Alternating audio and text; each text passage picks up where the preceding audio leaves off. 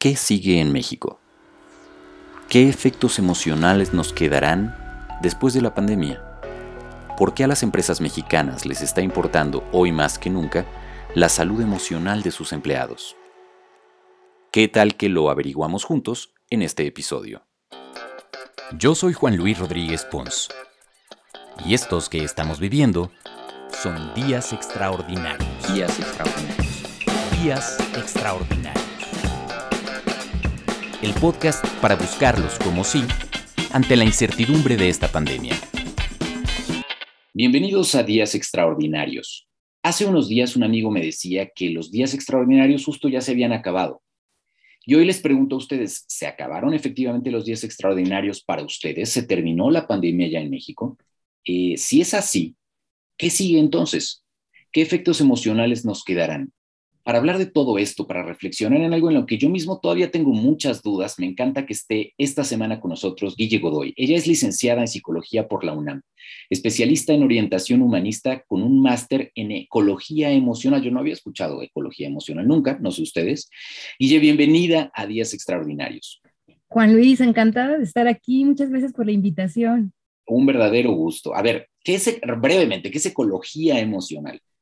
Bueno, rápido, rápido. Ecología emocional es un modelo que viene de España, en donde justamente se utiliza como metáfora todo este concepto de la ecología, de la sustentabilidad, de reciclar, todos estos conceptos de la ecología, pero aplicados a las situaciones emocionales, precisamente. Mira, muy bien. Y eso nos plantea eh, la pregunta inicial que hacía yo hace un momento. ¿Para ti esto ya se acabó? ¿La pandemia ya se acabó? No, bueno, para nada, para nada. Al contrario, incluso la OMS está hablando ahora de una pandemia de salud mental. O sea, no solo la parte epidemiológica continúa y, bueno, yo no estoy calificada para decir cuánto, sino que además hay muchísimas afectaciones a nivel emocional en la población, en el mundo, en el mundo. Y este amigo del que te contaba y les contaba a quienes nos escuchan, que de verdad es alguien, un muy querido amigo, me lo decía con la mejor intención, es decir, oye, es que, quién sabe si tu podcast debería llamarse todavía Días Extraordinarios, porque pues ya no hay días extraordinarios. Si tú sales a las calles, ves las plazas, como que la gente está tratando de regresar, pero yo creo, Guille, y ese es tu campo sí de especialidad, ya han sido muchos meses, quizá dos años ya, y de pronto, pues a lo mejor dices, pues a lo mejor no se ha acabado, pero yo ya acabé con la pandemia, yo estoy hasta el queque de esto, ya me harto, ya estoy harto, ya no quiero que me hablan del tema, ya no quiero saber del tema, pues sabes que tienes que usar el cubrebocas, pero ya no lo quieres usar porque estás harto y porque ya es un rollo como de resistencia mental. ¿Qué tanto es así para ti? Como yo lo miro eh, a través de, de mis conversaciones, tanto con los pacientes, porque soy psicoterapeuta, como en las empresas, efectivamente estamos hartos. Es un hartazgo que tiene unos toques como de cansancio por un lado, como también de, frustración, otro toquecito por ahí como de rebeldía, diría yo, y que eh, voy a hacer mucha referencia a la OMS. También ya describieron como un nuevo fenómeno de la salud mental y se llama, tiene nombre, esto que tú acabas de decir, tiene nombre y se llama fatiga pandémica. Eh, el estar harto, sobre todo de las medidas restrictivas, eh, es la fatiga pandémica. Y entonces nos estamos un poco como, como revelando. Hay una parte positiva en el sentido de que queremos hacer cosas nuevas, queremos retomar la vida, tenemos ganas de, de, de hacer, de vivir, pero tiene una parte muy negativa porque podemos empezar a descuidarnos, ¿no? Y mientras siga el virus por ahí, mientras no esté vacunada toda la población, y nos hace correr riesgo, este hartazgo. Pero hay mucha gente ya, y poniéndome quizá como un abogado del diablo, que dice, pues ya me vale, me vale correr ese riesgo, ¿no? Eh, la próxima semana tienes, básicamente jueves, me parece, la próxima semana, un webinar que va a hablar de todo este tema y esa es la razón de por qué quise invitarte muy a tiempo para que si a ustedes estos temas les prenden, puedan eh, consultar este webinar que es gratuito, donde Guille va a hablar un poco sobre estas exigencias del mundo post pandemia, pero a ver, entrémosle un poco por ahí. Eh, ¿Cuáles son los efectos emocionales que tú vas viendo en esta etapa ya de la pandemia? ¿Cómo lo estás viendo hoy? ¿Qué te reportan tus pacientes? Mira, hay un incremento cerca del 40% de casos de depresión clínica, de casos de ansiedad clínica, o sea, ya diagnosticados, y esto es mundial, México reporta números muy parecidos, entre el 30 y el 40% de la incidencia de, depresión, de ansiedad. Hay otro fenómeno que se llama burnout, eh, sobre todo en personal de salud, por supuesto, pero también en muchas personas, me estoy poniendo a pensar en la industria de manufactura, que todo este tiempo estuvieron trabajando, pero con menos empleados y con situaciones más difíciles. Eh, ¿Qué más te puedo decir? Que hay esto que decíamos de la fatiga pandémica también se está incrementando. Entonces, estamos retomando actividades, pero más cansados. Estamos retomando actividades, pero emocionalmente no eh, al 100. Este es el problema que yo le veo en este momento. Y con más exigencias, con muchas más exigencias que antes de la pandemia. Pero yo creo, Guille, que hay también un tema de miedo después de un rato, si has estado cuidándote de manera muy rigurosa o si, como dices, estás trabajando en tu casa, no desde tu casa, en home office. Eh, este fenómeno del miedo a los lugares abiertos, a de regresar a otra vida, ¿Eso también tiene un nombre o es básicamente que somos muy miedosos? No, no, no, es, es, la misma reacción, es la misma reacción y corresponde a esta afectación que te decía yo, ansiosa. Estamos más ansiosos y, aquí entre nos, bueno, yo no puedo hablar de la vida íntima de los demás, pero sí de la mía. Quiero que sepas que en todo este año, hace aproximadamente unas tres semanas, di la primera conferencia eh, presencial y cuando yo iba al evento, a un hotel en Reforma, verdaderamente iba ansiosa, o sea, como si fuera la primera vez, llegué al lugar, le dije a las personas, me siento muy ansiosa, estoy temblorosa, algo que he hecho por muchos años y que esto yo he visto que le pasa a muchas personas, el simple hecho de retomar las actividades, los niños que regresan a la escuela, por ejemplo, eh, el hecho de volver a salir al tránsito, los que vivimos en ciudades grandes, eh, estamos como más propensos a sufrir de esta ansiedad. ¿Por qué? Porque nos tenemos que readaptar. O sea, perdimos la práctica de muchas cosas. Entonces, sí genera niveles más altos de ansiedad, todo lo que antes hacíamos con normalidad. Porque bien lo dices, o sea, ¿qué tanto es tantito? Ansiedad, o sea, sentirse ansioso o tener ansiedad. Que son dos cosas que a lo mejor ustedes se están preguntando en su casa. Oye, pues es que yo sí, esto que, me, esto que está contando Guille me suena, pero ¿qué tanto me debería preocupar? ¿Cuándo hay una señal de alarma? ¿Cuándo debería levantar la mano y pedir ayuda? Ok, yo creo que tiene que ver con qué tanto afecta tu funcionalidad en la vida. Si estás, por ejemplo, dejando eh, situaciones básicas como dormir, comer, descansar, si ya te afecta de manera crónica, si está afectando estas partes, pues hay que pedir ayuda inmediatamente. Si la ansiedad ya empieza a ser un obstáculo para tus actividades cotidianas, esta es otra señal. Y algo que es muy subjetivo es el nivel de sufrimiento. Es decir, si tú ya lo estás padeciendo y además el otro factor sería el tiempo. Yo ese día me puse muy, muy ansiosa, pero ya, tan, tan, o sea, en la conferencia fui feliz, me regresé a mi casa y, y sigo muy tranquila. Pero si esto ya es reiterativo, te está pasando todos los días, afecta tu desempeño y estas funciones o necesidades básicas, ese es el momento de acudir con un especialista.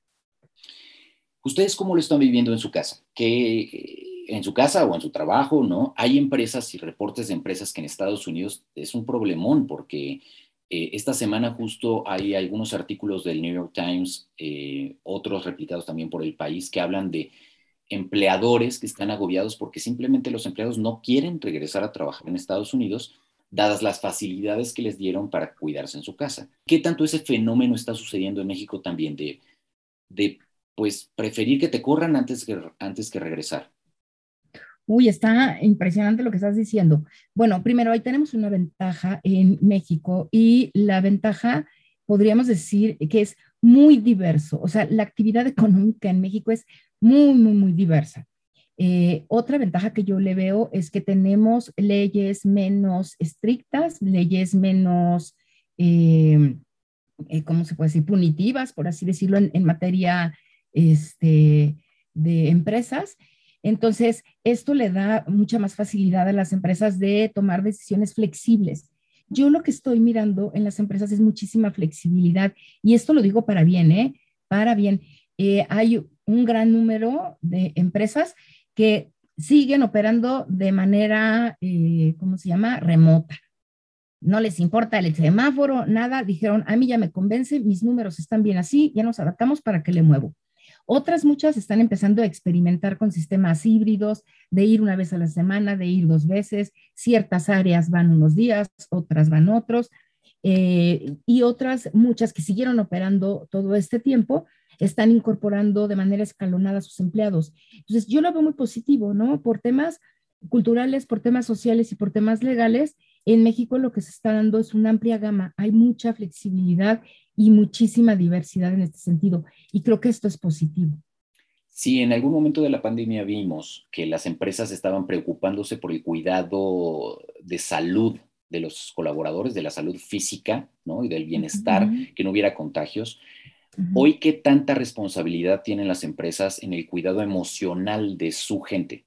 Mm, fíjate que este tema vino al caso y por eso estoy ofreciendo esta conferencia la próxima semana, porque en los últimos meses, ¿qué te puedo yo decir? Quizá desde marzo para acá, eh, incluyendo ya en la tercera ola, cada vez más me solicitan empresas de todos los tamaños, pero desde medianas hasta las muy grandes, intervenciones para la salud emocional se están abriendo muchos espacios. Hoy las empresas que requieren que sus empleados se impliquen, que sean más productivos, que, le pongan toda la carne al asador, también están en muchos sentidos cuidando esta parte de la, de la salud emocional. Eh, no nada más por temas de productividad, creo que también una parte humana. Eh, los directores de recursos humanos enfrentaron también en esta época pues las bajas de personal por fallecimiento eh, y entonces se han vuelto como mucho más sensibles a este aspecto en México.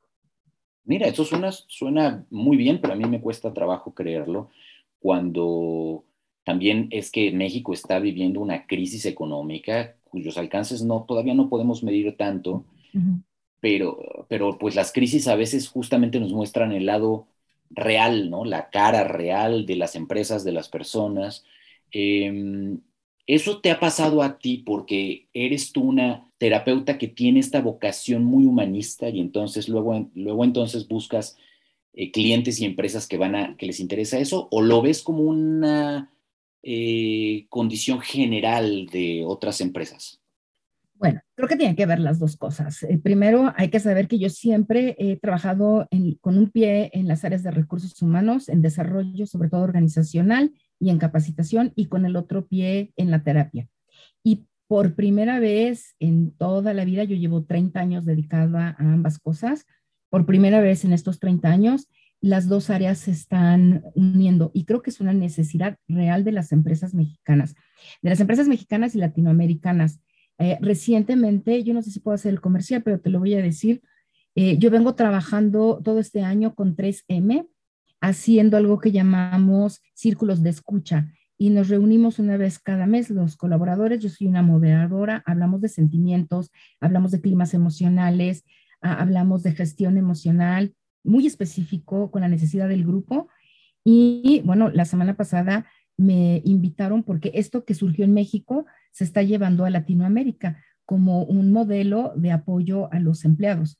Entonces, en eso yo sí siento que eh, México está eh, como diciendo, ¿sabes? Las empresas en México dicen, ¿sabes? si la parte emocional es importante.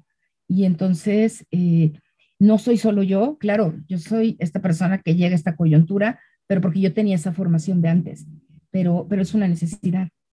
¿Qué es lo que más te ha sorprendido? Me hablas de estos 30 años, que por primera vez ves esta fusión de estas dos áreas, pero ¿qué te ha sorprendido en estos trabajos ya eh, con la gente? ¿Cómo han, ¿Cómo han ido evolucionando? A lo mejor no los detalles, evidentemente, de 3M, sino de lo que ves en general.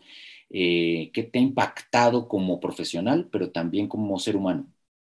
Ah, bueno, eh, me ha tocado asistir justamente a, a gerentes, a directivos que están muy afectados emocionalmente porque han perdido a miembros, por ejemplo, de sus, de sus equipos.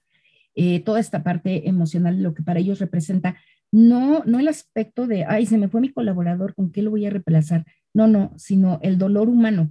Eh, yo nunca había visto en las empresas hablar de esto, de dolor humano, de duelo, de pérdida, eh, donde muchos directores de recursos humanos en este año han dicho, a ver, ¿sabes qué?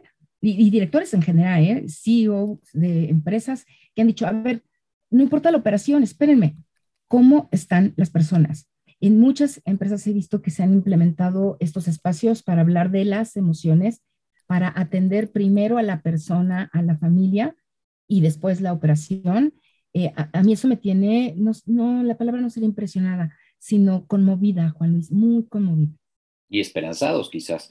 La gente, pues en esta etapa ya se está muriendo menos, afortunadamente. ¿Tú lo ves, lo notas así en las empresas? Eh, ¿Qué tanto daño queda por, por, por, los seres perdidos? ¿Qué tanto duran los duelos? De acuerdo, mira, Juan sí, efectivamente, afortunadamente se está muriendo mucho menos gente, pero se murió muchísima gente de COVID y de otras causas, pero me voy a, a referir específicamente, la muerte de COVID dejó duelos complicados en muchas personas. Un duelo normal de un familiar que se muere porque estuvo enfermito y lo despediste, fuiste a tu funeral, bla, bla, bla. Un duelo normal más o menos se soluciona entre seis meses y dos años. Sí hubo funeral, además. Sí, sí, hubo funeral presencial, como era antes, acompañamiento, ajá, porque pasaron meses, estuvo malito, me pude despedir, ¿no? Así. Más o menos, ¿no? Puede ser entre seis meses y dos años. Eh, dura un duelo normalito. Sin embargo, ahorita hay muchos duelos complicados en los mexicanos, en el mundo, pero me refiero a los mexicanos. Muchos duelos complicados porque la gente no tuvo la oportunidad de despedirse, porque el domingo estaba bien y familiar, el martes lo interné y antes de acabar la, la este, semana ya se murió, porque en muchas familias se murieron varios miembros de la familia. Entonces, hay muchos duelos complicados por ahí, que son procesos eh, que están ahorita latentes en mucha población que tiene que salir a trabajar a pesar del dolor. ¿Cómo crees que eso va a afectar el Día de Muertos de 2021? Estamos a días de la celebración en la que además coincide que los semáforos lo van, seguramente lo van a permitir y por primera vez en la pandemia se podrán abrir quizá los panteones con cierta flexibilidad que no hubo el año pasado en estas mismas fechas. ¿Qué tanto este Día de Muertos va a ser diferente? Eh, ¿Cómo se modifica nuestro baile que hacemos cada año con la muerte de manera burlona? Eh, es difícil reírse este año, ¿no? Yo creo que sí, pero no deja de ser. Bueno, Día de Muertos para mí es como un recurso enorme que tenemos los mexicanos de esta convivencia justamente. Y yo creo que muchas de las personas que no tuvieron en el último año la oportunidad de despedir a sus, a sus muertos por medio de un ritual, este Día del de Muertos puede ser ese ritual, ¿eh? Puede ser este ritual que les permita como ir cerrando este, este episodio, ¿no? Y mira, hasta me pongo chinita por lo que te digo, porque veo a las familias eh, haciendo su altar, eh, incluyendo todas estas partes que son importantes para el muerto. Y creo que es una ocasión importante para ir eh, cerrando y para ir sanando mucho de las cosas. Ritualizar es importantísimo en los duelos. Entonces puede ser esta una buena ocasión. Yo creo que sí se va a volcar muchas personas, si las autoridades lo permiten, a los cementerios. Yo creo que sí. Eh, sin embargo, eh, sí lo veo como algo más positivo que, negativo. Sin duda, porque al final mucho de lo muy bonito que tiene esta tradición de Día de Muertos, que es una de mis favoritas, es que se hace más por los vivos que por los muertos en realidad, ¿no? Ese es un ritual eh, de partida, ¿no? Este, ya después le puedes agregar la capa de coco, ¿no? Y la película que está también linda, pero parecería que es la primera vez que va a tener México ese chance de llorar y de acompañar y de cantar eh, hasta cierto punto, ¿no? Con cubrebocas, por favor, pero, ¿no? Este, quizás es algo que las empresas, los seres humanos y en general en nuestro país, pues ha estado necesitando por mucho tiempo. Sí, de acuerdo, de acuerdo. De todas maneras, eh, en torno a muertos, pues se reúne generalmente la familia, ¿eh? Es la familia la que pone el altar, es la familia la, dedicada a, este, a cuidar este aspecto. Entonces, siempre y cuando, por favor, si van a ir a los cementerios, sigan este, todas las medidas de cuidado, este, la sana distancia, obviamente va la célula, va esta burbuja que es la familia, y tratar como de cuidar este aspecto, los cubrebocas, como dices, pero creo que es una oportunidad para ritualizar y para irle dando cierre a algunos de estos duelos que están todavía muy, este, pues muy abiertos, ¿no? Muy sensibles. Tú hablas eh, y vas a dar más detalles en este webinar sobre la gestión emocional como un pilar a futuro para el desarrollo de las empresas. sí me encantaría creer que las empresas están preocupadas más allá del número por la gente, pero no siempre pasa y no pasaba antes. Tú me estás diciendo, la pandemia ha sensibilizado un poco más a las empresas con todo y la crisis que eso implica. ¿Estás esperanzada por un mejor México después de la pandemia? Sí, sí, Juan Luis, definitivamente sí. Yo, yo lo veo con mucha esperanza. Yo sé que muchas cosas que van a volver a las antiguas normalidades en el sentido de la deshumanización, del número, de la productividad, pero, pero no, también creo que muchos sectores de la población ya van a retomar estas, eh, eh, estas prácticas, esta eh, orientación hacia la persona y hacia los equipos humanos. Yo, yo sí estoy muy esperanzada de eso. Buenísimo. Pues si la gente quiere saber un poco más, Guille, eh, danos por favor los detalles de cómo va a ser este webinar para que si se quedaron picados, si este tema les interesa, si quieren saber un poco qué onda con su empresa, cómo pueden aplicar eso para su empresa, eh, qué tan relevante es esta conversión ¿no? de, inversión en el estado emocional de mis colaboradores para tener unos rendimientos en los números de la empresa como tal, creo que va a estar, se va a poner bueno. Es el próximo jueves, ¿A qué hora? Es el próximo jueves 4 de noviembre a las 7 de la noche. Y yo les pediría a quien esté interesado que me escriba a mi mail. Mi mail personal es guille, g u i l e G de gato o de Oscar, 2013, arroba gmail.com. Va de nuez, es G-U-I-L-L-E-G-O 2013 con número, vamos, arroba gmail.com.